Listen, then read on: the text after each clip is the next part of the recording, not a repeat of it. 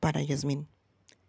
Quiero disculparme con todas esas mujeres a las que he llamado guapas antes de llamarlas inteligentes o valientes. Siento que sonara como algo tan simple, como si aquello con lo que has nacido fuera de lo que tienes que estar más orgullosa cuando tu espíritu ha aplastado montañas. A partir de ahora diré cosas como eres fuerte o eres extraordinaria. No porque no piense que eres guapa, sino porque creo que eres mucho más que eso.